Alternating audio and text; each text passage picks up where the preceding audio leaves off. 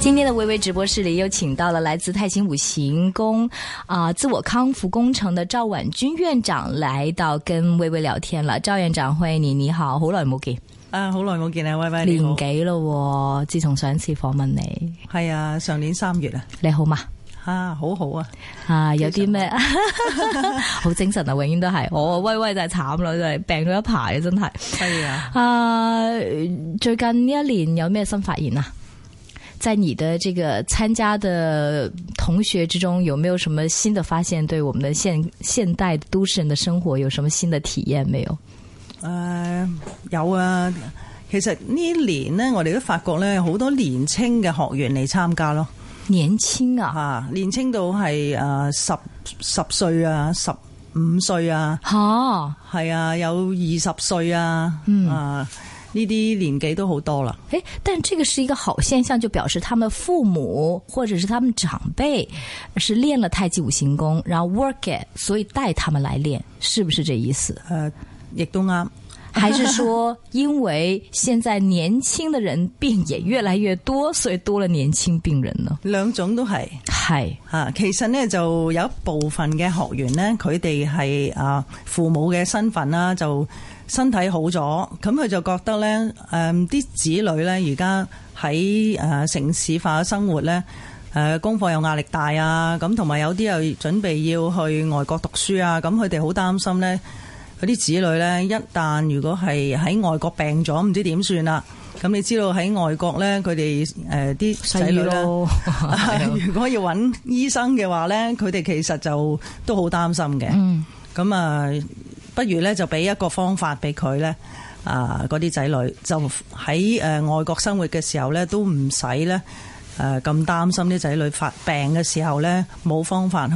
去幫佢哋要誒、呃用好貴嘅醫療嘅費用呢去呃食藥。嗯，咁嘅情況呢，都好多而家。明白。不过我在这里先介绍一下太极五行功自我康复工程。那么，因为有不是每个朋友都每天听我们做节目嘛，那么这个赵院长呢，这个其实这这是一个太呃这个太极演化出来的气功，可以这么说吗？誒、應該係咁講呢，我個師傅呢係啊何斌輝老師呢，嗯佢喺一九八八年嘅編創咗太極五行功。嗯，咁呢個功法係醫療氣功嘅體系嚟嘅医疗气功。嚇。咁佢但唔是係跟話太极有关吗？因为你叫太极五行功。誒呃冇錯誒、因為誒、何老師佢係太極門嘅傳人，咁啊第一代係源自老子啦。咁哇可能就大家都會聽過《道德經》啊。嗯，咁老子誒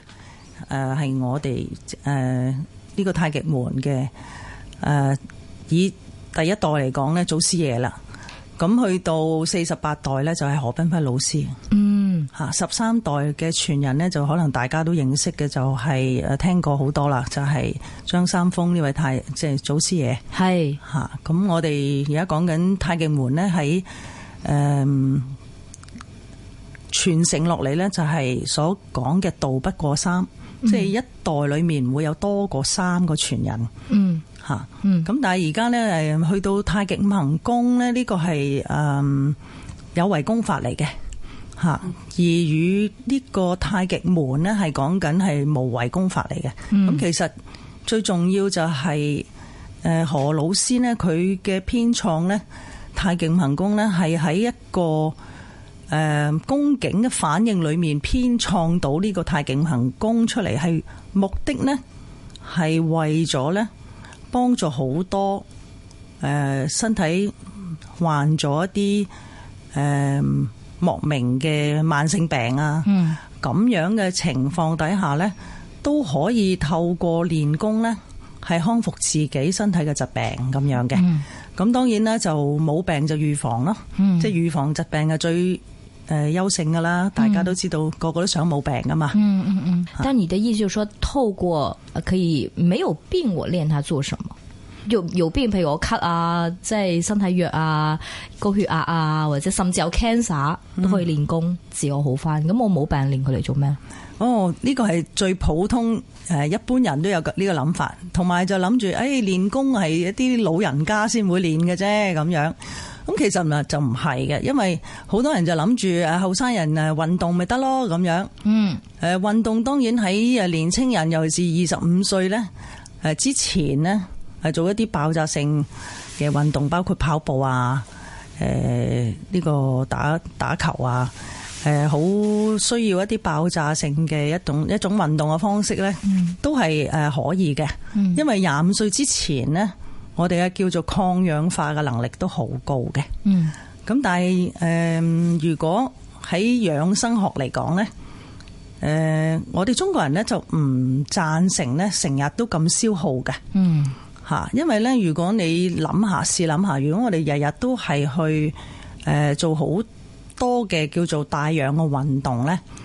咁其實我哋呢頭入咗好多氧氣喺個身體裏面呢，就會製造咗好多游離肌，即係我哋講緊嘅誒自由基多咗，誒身體咪生鏽咯。即係講緊越多氧氣喺身體嘅時候呢，就會有好多誒、呃垃圾啦。咁我哋能唔能夠全部將呢種多餘咗嘅一啲誒、呃生鏽咗嘅誒呃細胞， 可以咁講，即係唔好嘅垃圾呢，能唔能夠排除呢？嗯咁我哋年紀越大，誒、排毒嗰個能力就越低嘅。嗯其實我哋呢，就所以要注重養生啦。喺中國人嗰個哲學呢，就好重視呢，我哋點樣去作息啊？誒、點樣生活啊？即係起居有常啊？誒、呢、個點樣去令到自己嘅飲食啊，係一個適合嘅飲食嘅方式啊，咁樣。咁但係個城市人嘅生活呢，就即係好似已經忘記咗呢啲我哋應該生活嘅節奏係點樣啦。咁再加上呢，平時我哋嘅生活壓力呢，咁就受壓嘅時候呢，我哋嗰個自律神經嗰個系統呢，就會令到我哋呢，誒淨係識得緊張，就唔識放鬆。咁嗰個叫做呢，誒、去甲腎上腺素呢，不斷咁排放呢，就我哋啲血管會收窄嘅。咁所以我哋其實我嗰啲五臟六腑呢，血液去到五臟六腑嗰個能力就低咗嘅。咁所以我哋經常喺一個緊張狀態嗰度生活呢，令到我哋全身裡面嘅血液嘅流動呢係唔通暢咯。咁我哋就要呃每一日要揾個時間嚟將自己身體呢還原翻嗰個系統，係可以血液流通得比較通暢，同埋呢係排毒嘅能力又可以。誒自己去調整翻啦，因為一血管一收窄嘅時候呢，排毒嗰個能力就做得唔好咯。咁啊，瞓覺呢，就係瞓得唔好，好多人其實就係嗰個自律神經系統壞咗，即係叫做誒神經衰弱，咁夜晚都瞓得唔好嘅。呢個大部分嘅城市人就係我哋見到，而家就係十幾歲嘅學生話失眠，十幾歲係失眠係啦，連我侄女都話失眠，壓力，壓力咯，就係、做功讀書嘅壓課力，嗯係啦、考試考試同埋佢哋成日都要對電腦咯。而家就係臨瞓之前對電腦，就係最壞嘅一種生活方式。點解呢？因為我哋嘅眼球呢，就係連接我哋個腦噶嘛。咁個腦呢，就同個心好有關係嘅，即係你心想做啲咩，個腦又會啊符合你嘅心嘅要求啦。咁對光源呢，眼球一接觸到光源呢，就會源源不絕咁樣被佢吸引住噶。咁我哋個腦咪不斷咁樣呢，喺度運轉咯，運轉到唔識停啊！嗯咪好興奮咯，真係我哋臨瞓之前個腦咁興奮，個大腦咁興奮啊，一定瞓唔到覺啦。 所以呢種城市化嘅生活呢，我哋尤其是呢一兩年呢，有咗手機嘅出現更加啊，呢啲 smartphone 真係令到我哋即係 iPhone 啊，即係。 嗌聲咁樣嗌嗌聲嘅風，即係好似中中文嗰、個、呃、形容啦 嚇，嗰、個啊瘋狂嗰個風。嗯， 明白。呃，好像最近这个赵院长，你这从我们的这个节目中也有一些的听我们的听众来去找你，然后练气功是吗？你好像也哎呀带、今天带他们上来係啊，分呢、享個一都下。係真係要多謝威威呢個節目咧，都幫助咗唔少人。嗯咁我哋誒呃喺去年呢，自講咗呢個呃太極五行自我康復工程出嚟之後呢，我哋都接觸過誒貴堂嘅一啲啊、聽眾啦，咁佢哋呢，都有啲慕名而嚟呢，去嚟參與，嗯睇下有啲咩身體可以改善嘅。咁呢年嚟呢，我哋誒、呃接觸做到一啲係真係都肯練下功嘅嗯學員呢，咁佢哋都肯上嚟同大家分享。咁不如揾佢哋自己講下好佢啊哋體驗係點？呃一一个是叫 Mandy，一个叫 Cindy 是吗？两位都是一线的听众是吗？欢迎欢迎，Hello 你好你好，你好，一个系 Mandy，哦係系一个就系 Cindy。係那么 Mandy 听了一线有多久啊了？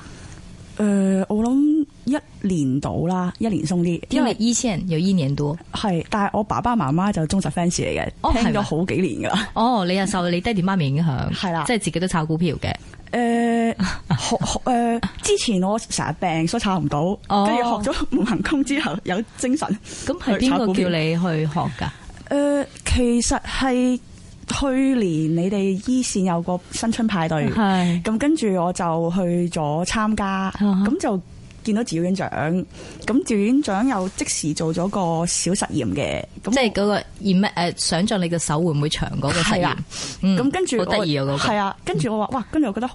神奇喎、哈哈咁印象好深刻，咁跟住後尾知道原來佢哋有個免費講座，嗯講解呢套功法嘅原理嘅，嗯咁我就去咗聽啦。嗯咁我聽完，誒、其實都有猶豫嘅，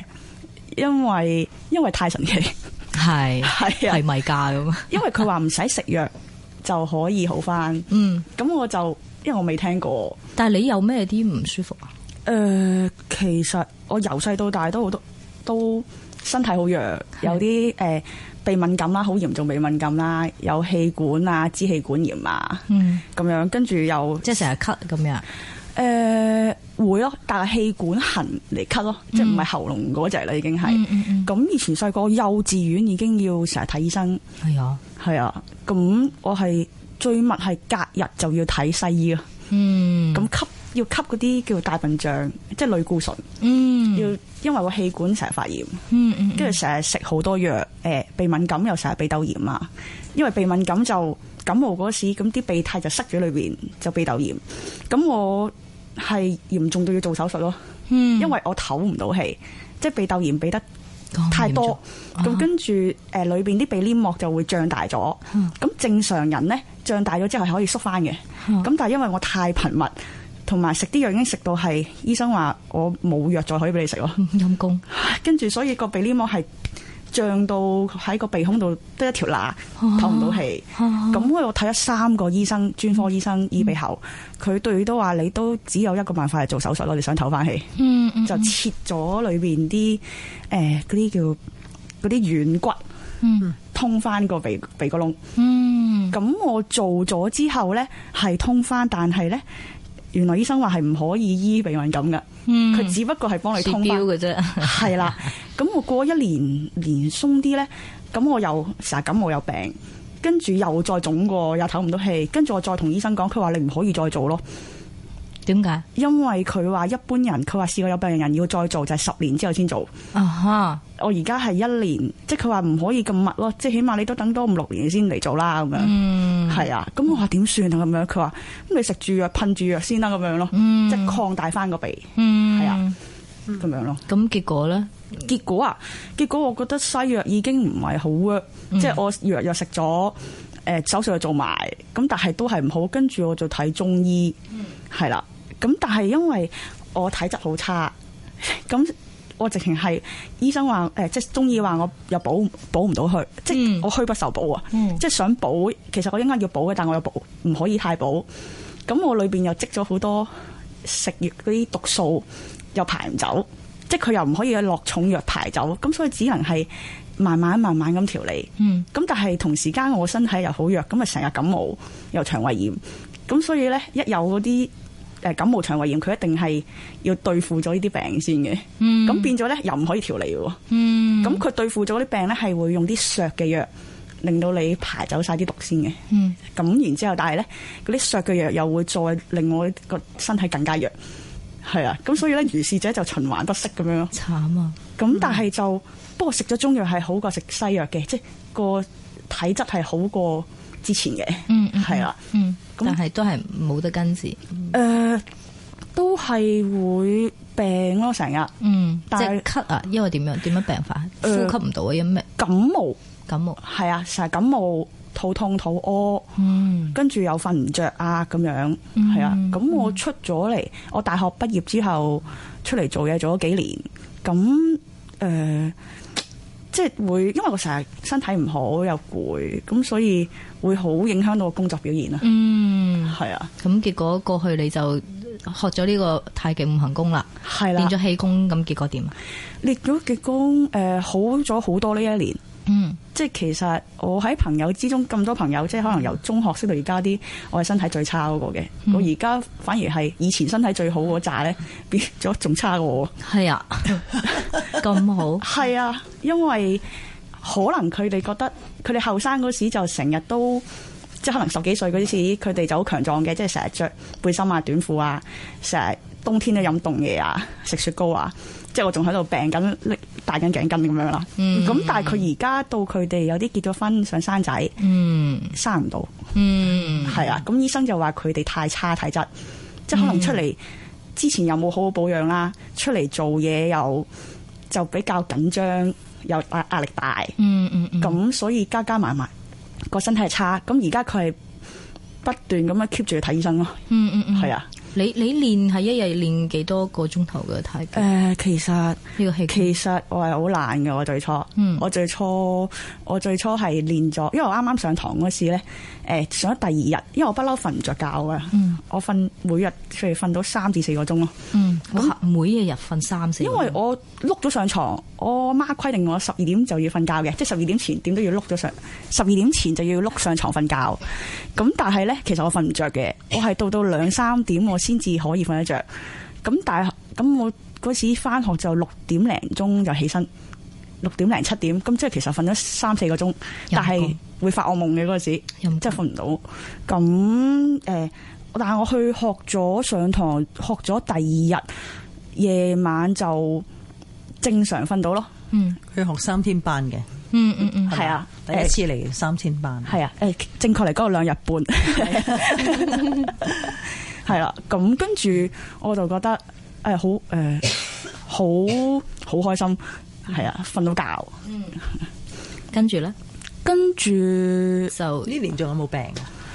依年好少啦，即係譬如感冒，我基本上真係好少，一兩年可能有一兩次。嗯咁嗰、一兩次呢，就係自己衰嘅，即係好咗就冇練。嗯跟住呢，誒，因為我身體好咗嘛，咁跟住以前冇做嗰啲嘢就走去做或者食啦，嗯即係食啲生冷嘢啊，跟住又會夜瞓翻啊，咁樣咁跟住就病咗，咁然之後誒、所以誒、但係我有練之後又即刻練功咯，至死。嗯跟住就練咗一練練幾個鐘咁樣，咁佢再瞓翻，咁又冇事啦。嗯，係啊，你一日要練幾耐啊？誒而家而家就一個鐘至個半鐘，但我拆開練嗯嘅。朝頭早翻工之前就練半個鐘度，嗯咁夜晚翻去就練埋剩翻低嗰一個鐘。嗯，係啊咁都都有咁大反應啊！其實呢個你呢個唔係一個好好 example 嚟喎。唔係我就係趙話。院長話呢啲唔合格嘅喎，唔係，其實咧年青人咧， 阿阿阿啊 Mandy 咧，都係廿零歲嘅啫嘛。 係啊，咁佢即係陽氣夠啊嘛，哦咁啊練少少咧都好好反應噶啦。明咁白啊身體已經係慢慢慢慢逐漸誒可以 pick up 到，即係康復得比好重病嗰啲人快好多。咁、所以我成日都講預防最好啦，你練少少啊功效就好好。咁同埋啊誒 Mandy 好似呢年咧，佢講誒冇乜點感冒啦嘛。咁如果你感嗯冒就練下又好翻咁，佢都以前都要靠食藥。以前我係好密噶，每個月都要病噶，哦每個我月每個月都請病假，請到我老細都炸型。梗係啦，我係你老 細揸嘢。係啊，因為其實係我自己本身易感冒啦，即係搭車你都有有冷氣噶嘛，我嗰時搭巴士，即係兜頭兜面咁吹落嚟，咁我有病啦。跟住我身邊啲同事一到秋季、冬季，佢哋病又傳染俾你，係啦，咁啊逐個逐個嚟嘅，呢、個好翻就會傳染俾我，我好翻跟住第二個病喎，咁如是者者咧就成日都病咯，就係、嗯，係啊嗯，所以基本上好影響你嘅生活咯。誒都係㗎，咁我一病，因為我本身有鼻敏感、鼻竇炎嗰啲，咁所以就會 double 上嗰啲嘢係。其實院長佢咁嘅 case 常唔常見啊？喺你嗰啲學生，誒，其實係有朋友介紹嚟嘅咧，通常都係呢啲咁嘅小毛病嘅係，啊但係好就多 disturbing 㗎，係啦，即係對其生活實好無奈咯。係啊，即係其實真係唔佢知哋點即係唔知西醫點又算。得，西醫又唔得，中醫又唔得，咁尤其是而家城市嘅生活咧，嗰啲空氣污染得咁緊要咧，其實嗰啲鼻敏感咧，差唔多任何人你識嘅朋友之中，我諗七八成都有有㗎多少個鼻嘅問題。嗯即係誒唔唔多唔少咯。如果一去到年紀踏入咗更年期嗰啲就唔使講啦，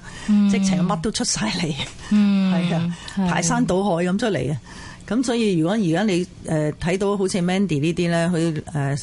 後生肯保養下，誒、用練功嘅方法，佢又唔使食藥嘅。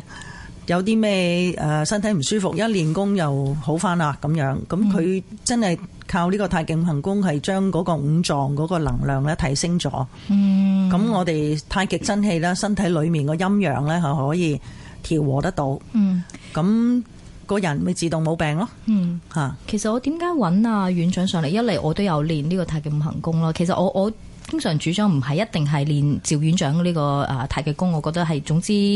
你咩氣功啊，即係我覺得都應該練下。因為我未必係一定，我淨係覺得呢隻功係最好，或者可能第二啲朋友試過第二啲氣功都好，但係我覺得即係呢呢個中國人咁多年嘅智慧咧，大家真係應該。應該好好地去面對佢，嚟到學習佢咯。咁啊、嗯我又唔想即係揾阿院長上嚟自己喺度講話點樣咧，點樣醒我練咗個功點樣咧。我話不如院長你揾啲真人啦。咁個院長話我好多真人喎，但係你哋啲聽眾信唔信啊？咁我問院長，咁你有冇依線嘅學咗你嘅嗰啲得嘅 work 啊？就係唔係？如如果唔係啲人聽到話你係咪揾個即係親戚阿媽咩朋友俾啲錢佢嚟唱好你個 你個歌？我話唔得，你要揾個依線嘅，我真實嘅聽眾嘅，識得我嘅，跟住咧佢練過你個功嘅，我俾啲咁多嘅難題院長，院長冇問題，咁啊即刻 請咗阿 Mandy 上嚟其。實好多噶，即係啊，係呃有啲好似係唔唔敢唔想講。其實我識一個朋友，嗯佢喺一個 seminar 見到我，佢話：喂喂，好多謝你財經嘅 seminar。哦嗯我話係啊，呢、個專家好好，我幫你賺到好多股票啊。佢話唔係啊，唔係 你唔係咁啊。佢話因咗， 因為我練咗個你嗰個太極五行氣功，嗯哇，身體好咗好多，好多謝你。不過好多啲咁嘅 case，佢又唔想嚟講。其實咧就誒、呃我哋有好多誒、呃、學員咧，佢哋自己誒、呃、覺得誒、呃、練功係對自己身體有益就得啦咁樣。咁其實我哋點解今日都接受阿威威訪問咧？其實我哋唔係想高調去講誒呢個功法點好點好，而係我但哋係事實上覺得真係好，事實上，我哋希望就係、呢，誒、我哋中國人呢，係認識我哋中國嘅哲學，誒、練功係哲學，即係醫療。點解我哋誒要有哲學嘅背景去認識誒、身體呢？咁樣咁就係因為我哋有好多時，因為冇咗哲學嘅背景，即係冇咗中國。誒、呃道家嘅哲學呢，就係、源於中國噶嘛，咁就所講嘅天人合一啦，即係我哋其實同大自然、同宇宙、同誒、呃我哋嘅生命呢，誒、全部係合一嘅，即係我哋唔可以脱離誒呢個宇宙、脱離大自然，我哋唔得嘅。我哋譬如好好多人呢都好簡單咁樣諗啊，我哋空氣、誒水同食物都已經係誒足夠啦，我哋可以維持生命啦。其實唔係咯，嗯嚇，因為如果我哋唔係喺地球上，我哋冇咗呢個地心吸力，誒冇咗呢個地嘅氣，即係好似而家春天嚟啦，咁你大家都可能見到啦，誒呢啲樹木佢有生氣勃勃嘅一面，點解佢會生氣蓬勃呢？佢就因為有春季嘅來臨，嗯地氣呢就喺下而上嘅。嗯咁我哋就係見到呢、個誒嗰、個天地，我哋講個陰陽天地嘅分別係咩呢？俾到我哋知道哦，有四季啊，有五行啊，因為我哋譬如見到誒、呃天上就有咩呢？太陽、月亮咯。如果冇咗太陽、月亮嘅光輝，我哋根本就生存唔到。嗯，係咪所以呢個功法都同太陽、月亮都有關係㗎嘛啊，直情係同吸收佢哋嘅精華。係啦，冇錯。哦明白，講得好似好遠咁，其其實練功好簡單嘅啫，即係頭先院長話嗯咩十歲都嚟練功，即係學係咪好簡單啊？Mandy，誒係啊，學就好簡單，因為我自己對身體咧就其實我都唔係好好嘅呢一排，嗯所以咧突然間諗起院長，唉哎不如叫院長上嚟傾下偈都好， 去激勵下我再練翻功。其實我覺得呢個功最大嘅問題係乜嘢咧？就係、你一定要恒心去練。嗯，你如果你唔恒心練咧，咁就唔好唔好嚟學啦。即係係嘛其實唔係嘅，唔係我覺得咧，好似我初初練嘅時候咧，誒、好多人都諗住我有時間就練，冇時間就唔練。但係其實我哋覺得咧，有練比冇練好啦，即係少練比乜都唔嗯練好，唔練好咯。嗯吓，咁呢個係因為城市人初初接觸嘅時候，佢都有個選擇選擇性，就覺得好似食止痛餅咁咯。即係我哋喺美國嗰邊嘅發展嗰陣時，就係遇得最多呢呢種心態嘅人咯。即係有唔舒服啦，就拎出嚟練一練咁樣。咁但係呢，如果你連平時都唔肯拎出嚟練一練呢，咁你就以後都唔會練噶啦嘛。咁、嗯所以我都覺得唔好誒，連呢種嘅推動嘅方法都都咁啊都係。避免咗。咁我明白覺得就即係要求一一下子太高嘅時候呢，對城市人嚟講係一種壓力啦。咁啊係，好似院長話應該係三個鐘嘅，咁啊嚇親你 啦！每一日練三個鐘，咁但係譬如啊頭先 Mandy 話，最後練半個鐘，夜晚練一個鐘，咁都好 work，咁仲係時不時練。仲 OK，嗯係仲係有一樣嘢喎，有冇留意到？因為 Mandy 咧瞓得唔好啊嘛，咁佢練嗰個靜功咧，瞓喺度練都得嘅，坐喺度練又得嘅。咁如果佢練咗個靜功，瞓覺嘅質素，你問下 Mandy 好唔好？誒、呃好好，其實其實係冇一個鐘，因為練練下個正功，我練咗幾個字瞓 着咗，咁所以我其都實係啊。嚴格上嚟講係冇一個鐘咯。 我又係第一次學嗰陣時，基本上每一個正功都瞓着 嘅。院長話係咪你好好瞓覺好差？我係好 差，